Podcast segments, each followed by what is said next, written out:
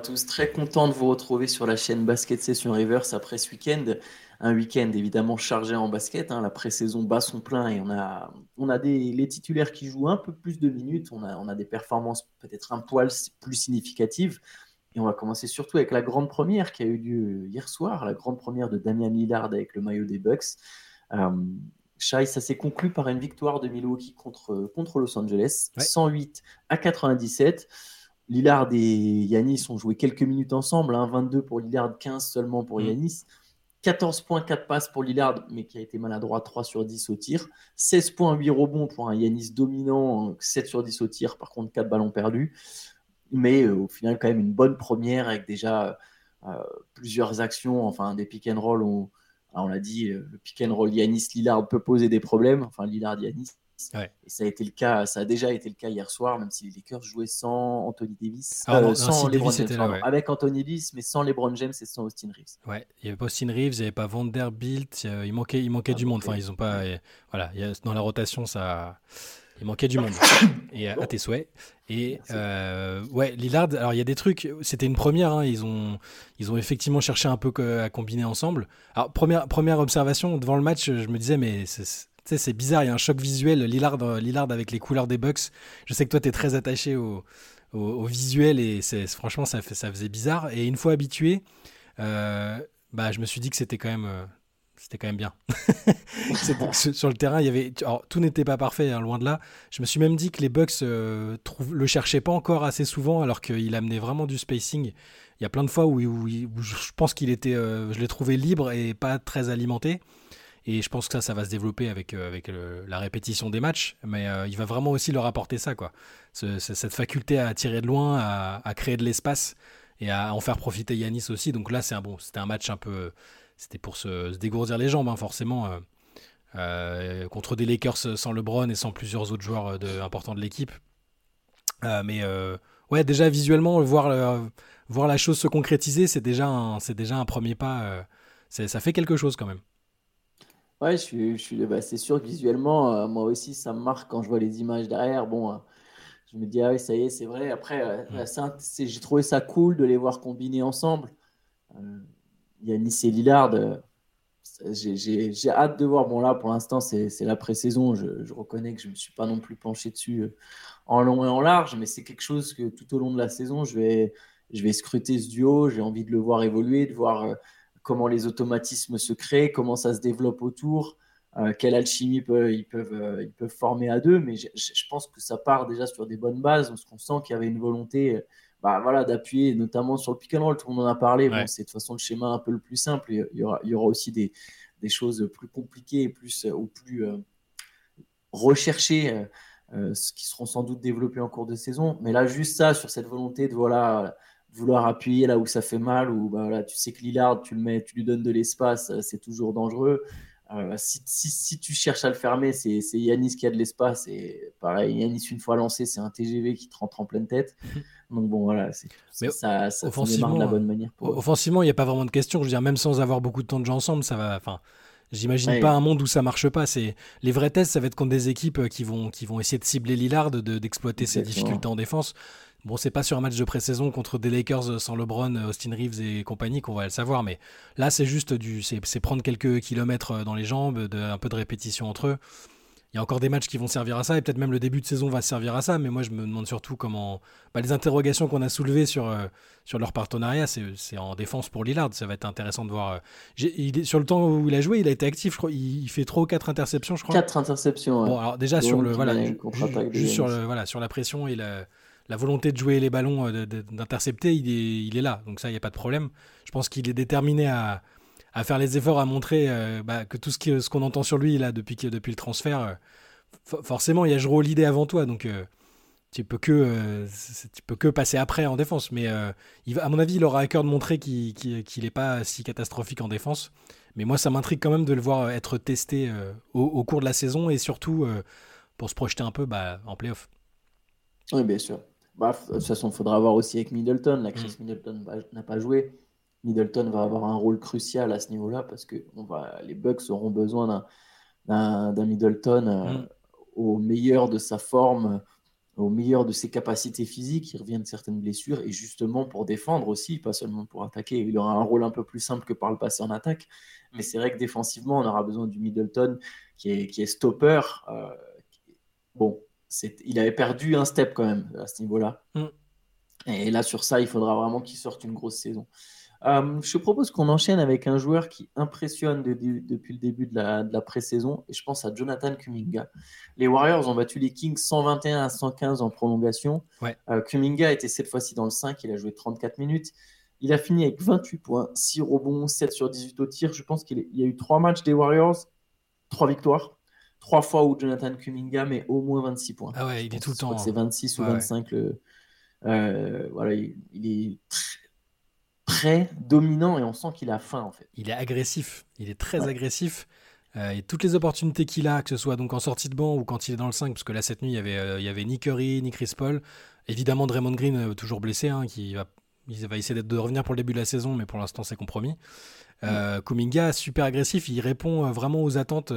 C'est-à-dire que là il sait aussi qu'il est sous pression parce que bon lui est resté comparé à, à, quelques autres jeunes comme comme Wiseman notamment et comme Jordan Poole, euh, lui est resté et je, pense qu'il y a un deal avec lui, c'est euh, si tu es là, donc déjà tu t'arrêtes de, de, bouder dans ton coin quand t'as pas le temps de jeu que tu veux, et si tu fais euh, ce qu'on attend de toi quand tu es là, tu vas jouer.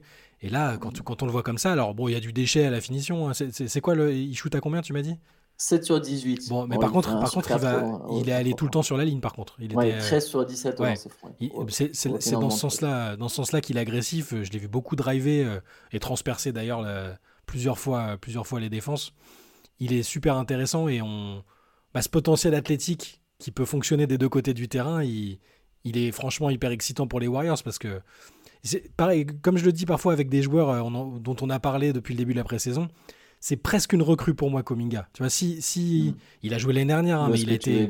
Dans l'esprit, ouais. Dans l'esprit, c'est un joueur nouveau. Un joueur nouveau. exactement, et qui aura plus de temps de jeu peut-être. Euh, et, c'est une plus-value énorme. S'ils peuvent faire souffler un peu les autres, parce que Kuminga, il est, tu sais que quand il entre, il est agressif, qu'il va défendre, euh, qu'il est capable de mettre 20 points comme ça. On l'a vu shooter pas trop mal pendant la pré-saison aussi. Euh, pas spécialement ce soir, hein, mais il a. je suis d'accord, c'est leur joueur de la pré-saison pour l'instant. les cadres sont à, l'économie et, travaillent sans doute les, automatismes dans leur coin. Mais lui, euh, attention à la progression cette année, il peut. Puis ça accréditerait ton hypothèse ambitieuse pour les Warriors. Si Kuminga dans la rotation, il est, il est à ce niveau-là, ça change quand même beaucoup de choses, je trouve. Ouais, c'est ça. Ça peut être l'année de l'explosion pour Kuminga et ça peut être un difference maker. juste, bon, les Kings, pas grand-chose à dire, mais trois matchs de pré-saison, trois défaites hein, pour l'instant pour, pour, pour, Sacramento. J'ai envie de passer, de passer une autre performance qui te tiendra à cœur avant qu'on revienne sur celle des Français. Euh, ah, enfin, je sais pas si tu voulais parler du match euh, Charlotte Thunder.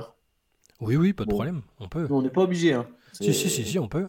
Il y a Ousmane Dieng, mais juste je voulais parler très brièvement peut-être du. On l'a déjà cité dans un CQFR, euh, je sais que tu surveilles ses performances, c'est Julian Strother, ouais. le, rookie des Nuggets qui, a encore, il a encore mis, il a encore, mis, 20, plus de 20 points. Non, mais il est incroyable, il a aucun. Denver a battu Chicago 116-102, il a mis 23 points, 8 sur 15 au tir, 4 sur 9 à 3 points. Ah, et puis là, je dirais, que, que, les, que les cadres jouent pas, là, bon, là, il y avait Jokic et Murray qui ont été très bons. Hein.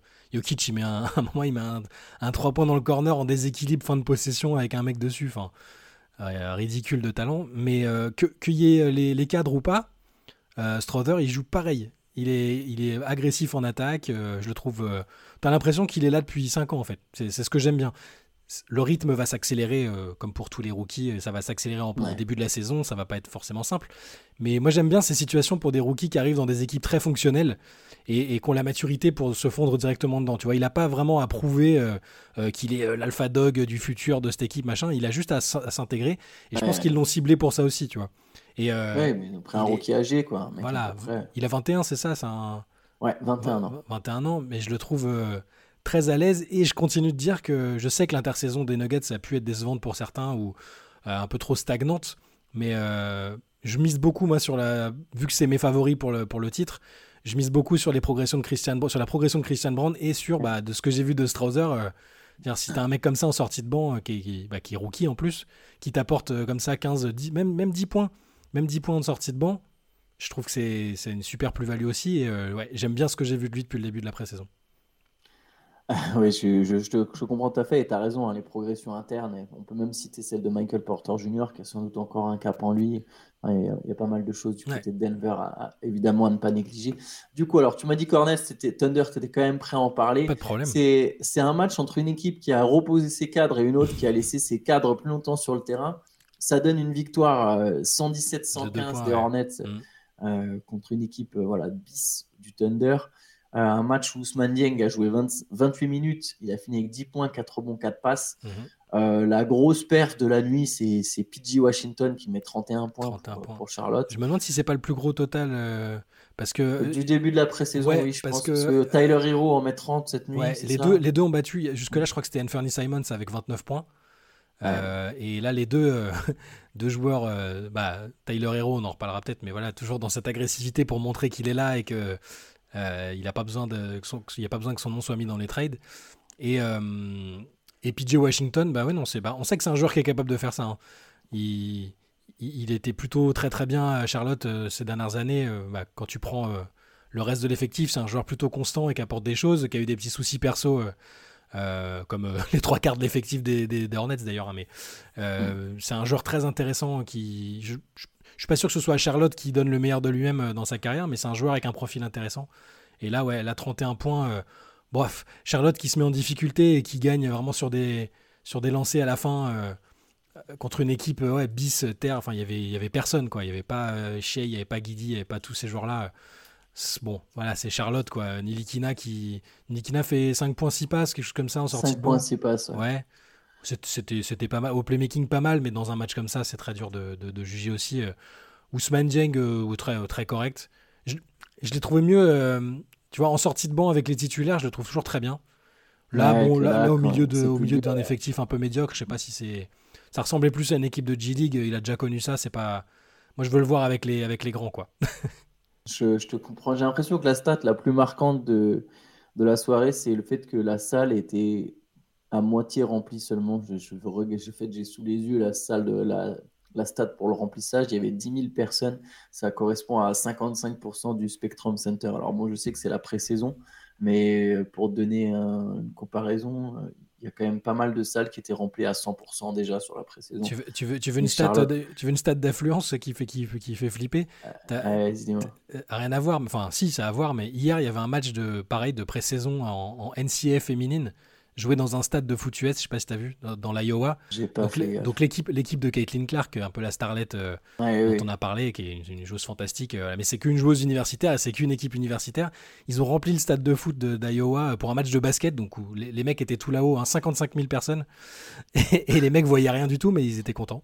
Et voilà, donc c'est l'enthousiasme et, et parfois euh, bah pour, pour les Hornets, voilà, c'est. Les Hornets, les Hornets ont perdu leur public, quoi. Il n'y a, y a, plus, il y a pas de public. Mais bon, c'est. Euh, voilà, ça c'est du, c'est du, boulot, hein, c'est du boulot. De reconquérir une fanbase, c'est du boulot. Les Pistons, ils galèrent avec ça aussi. Il y a des équipes qui ont, besoin, euh, qui selon les saisons, ne sont pas garanties d'avoir de, un taux de remplissage très élevé. Et, pour ça, il faut des joueurs spectaculaires. Alors, tu as la Melo Ball, euh, c'est cool, mais si l'équipe finit avant-dernière et qu'il n'y a pas de perspective d'amélioration, les gens vont pas se déplacer. Ça coûte très cher d'assister à des matchs NBA. Donc, Ouais, voilà, je suis pas très, pas très surpris. Allez, on va passer peut-être au perf qu'il y a eu ce week-end, c'est-à-dire qu'on a, on a eu un, le deuxième match de Victor Wembanyama en, en pré-saison, sachant qu'il ne jouera pas le troisième match des Spurs. Ouais, ce lundi, il jouera pas. Euh, lui et les cadres seront, seront mis au repos. Euh, on pourra d'ailleurs parler un peu de cette histoire des, du load management pour, pour Victor Wembanyama. Mm. Mais euh, donc Victor qui avait fini avec 23 euh, points, si je dis pas de bêtises, j'ai plus les stats sous les yeux, mais je crois que c'est 23 points à 10 sur 15 au tir et euh, plusieurs actions clairement venues d'ailleurs. En fait, c'est simple, c'est le match. C'est-à-dire qu'il avait fait un bon premier match, il a mis 20 points. Et là, c'est le match où tu sens que la hype, elle est presque remontée. Bah c'est dire, pourtant elle n'est jamais vraiment descendue juste après ce deuxième match où il a dominé, c'était contre le Hit. Ouais, t'as euh, vu la tête de Thomas Bryan sur le dunk qu'il prend ou pas? Ouais, bah bien sûr. Tout le monde l'a fait tourner. En fait, ce qui est fou avec ce dunk, c'est qu'il n'y a pas une partie de son corps qui est dans, qui est dans la restricted area, en fait. Ouais. Tout son corps est en dehors. Normalement, tu as des mecs qui partent en dehors de la restricted area et qui finissent. Tu vois, ça arrive, des gars qui ont une détente lointaine. On a déjà vu même en concours, on voit même des dunks de la ligne des lancers francs.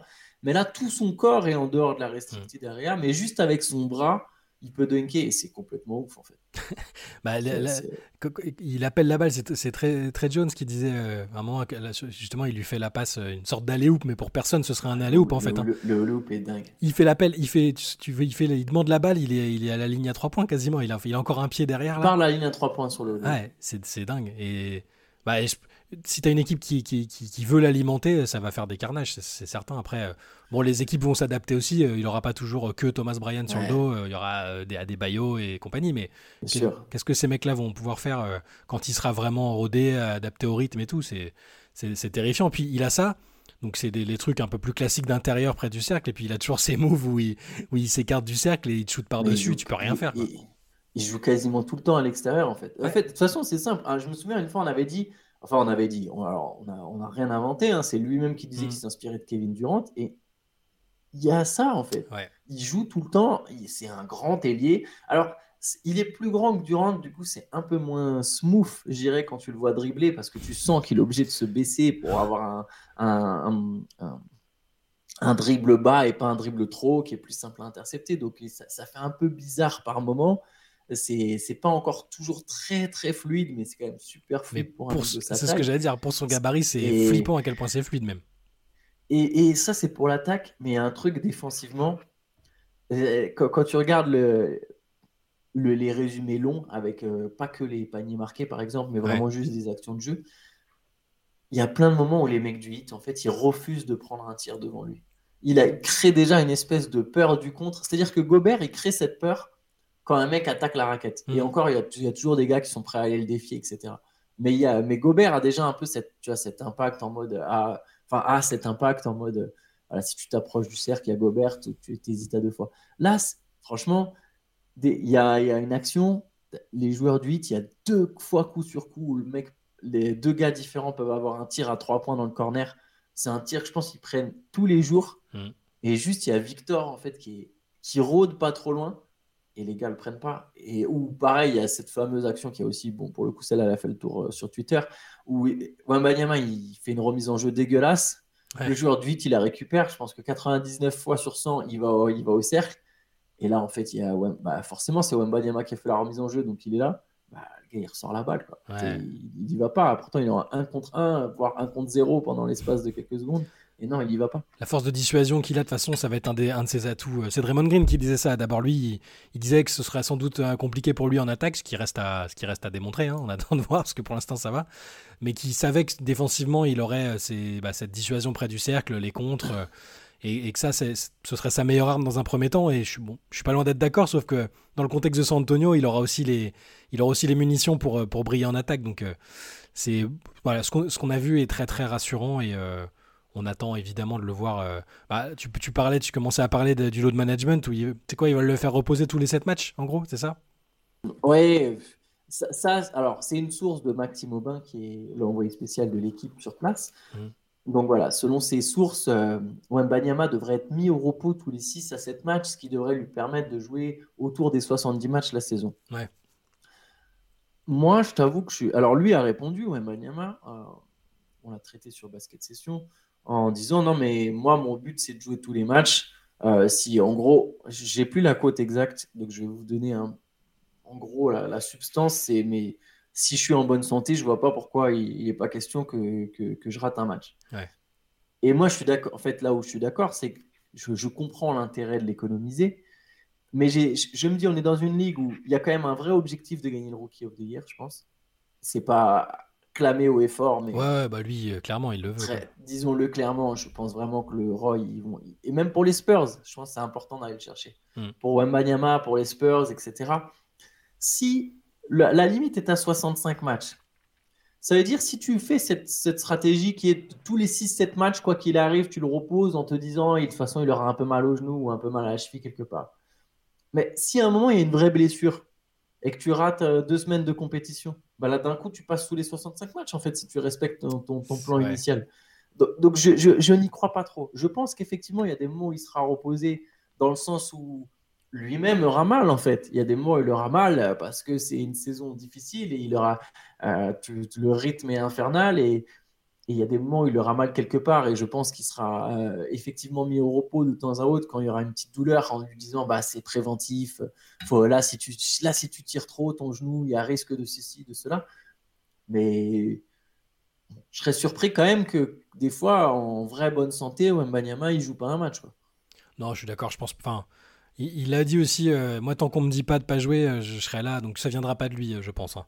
Ah oui, non, ça viendra du staff, par contre, ça c'est sûr. Ouais, non, non, mais je me fais pas trop de. Moi, tant, tant qu'il se fait, tant, qu'il se blesse pas ou quoi, j'ai l'impression qu'on le verra un nombre suffisant de matchs. Euh, il, a dû leur signaler que c'était un de ses objectifs. Enfin, il veut quand même briller, euh, gagner. Euh, donc, je, pense qu'il va pas. J'y crois moyennement, en tout cas. En tout cas, moi, je serais, enfin, il y a des matchs où il sera économisé, mm. mais je pense que des fois, s'il peut enchaîner 10 matchs de suite, il enchaînera 10 matchs de suite.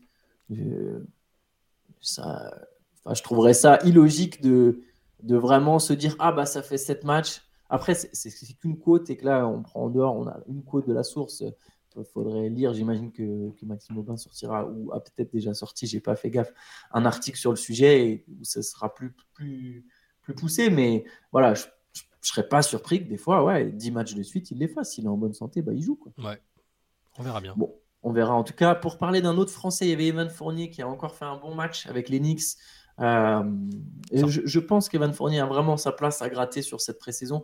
Là, il a mis 15 points en 19 minutes, 6 sur 10 au tir, 3 sur 6 à 3 points. Les Knicks sont perdus. D'ailleurs, il a fini avec un différentiel de moins 15.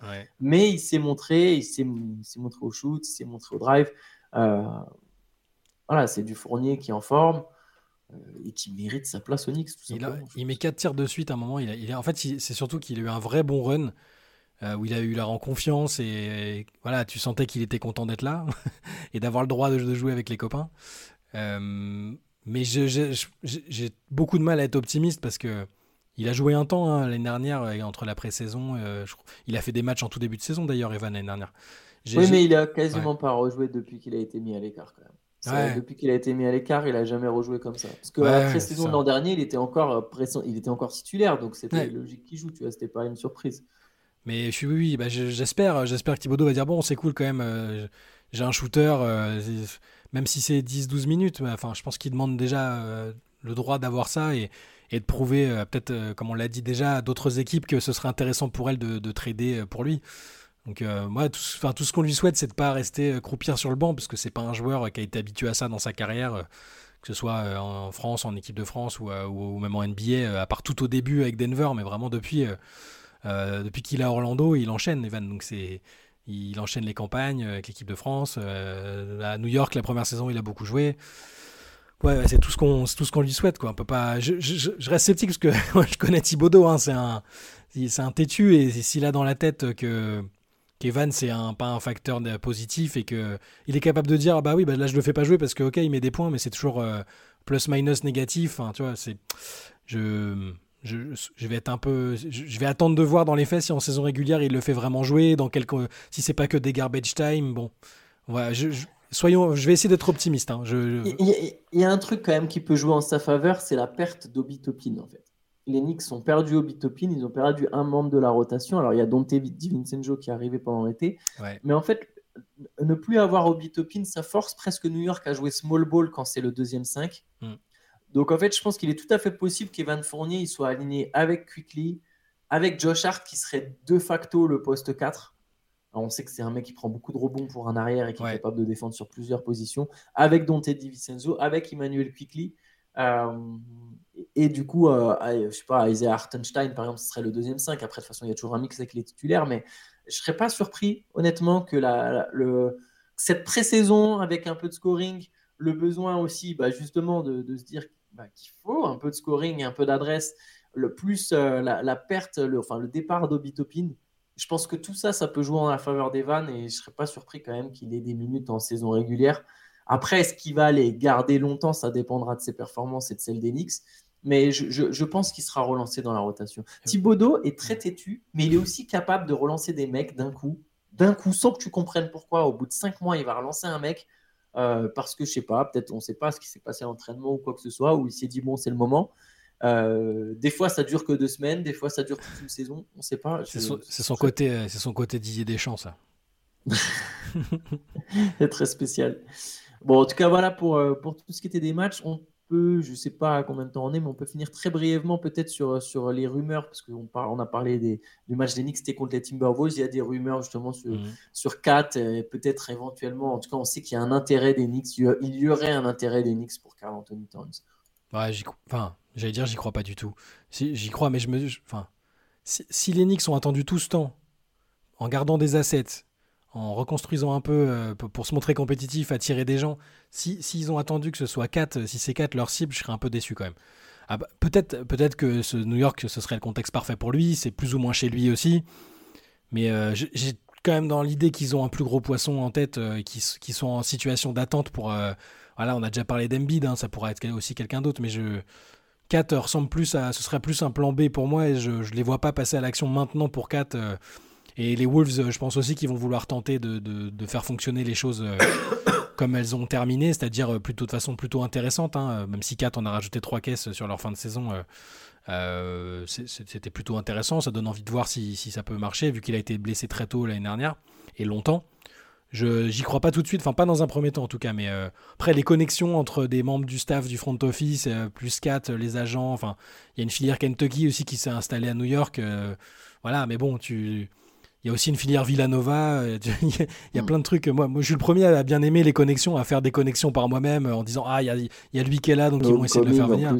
Le homecoming, mais je, je, serais, je serais surpris pour le coup parce que j'ai vraiment l'impression qu'ils ont gardé euh, des choses en réserve et qu'ils sont patients pour, euh, pour Embiid ou un autre joueur plus que pour Kat qui est, qui est un très très très bon joueur. Hein, mais je, je, ouais, je vois pas trop le on verra. Je... pense que ce sera un plan B ou C, mais, euh, mais, de toute façon, comme tu as dit, moi je suis d'accord avec toi sur le fait que de toute façon, Minnesota va sans doute essayer de faire cohabiter son duo et que si ça marche bien, euh, les Timberwolves n'y songeront même pas à transférer 4. Ça, ça et lui-même ne demandera pas non plus son transfert, donc c'est sur du long terme, ça sera du moyen terme.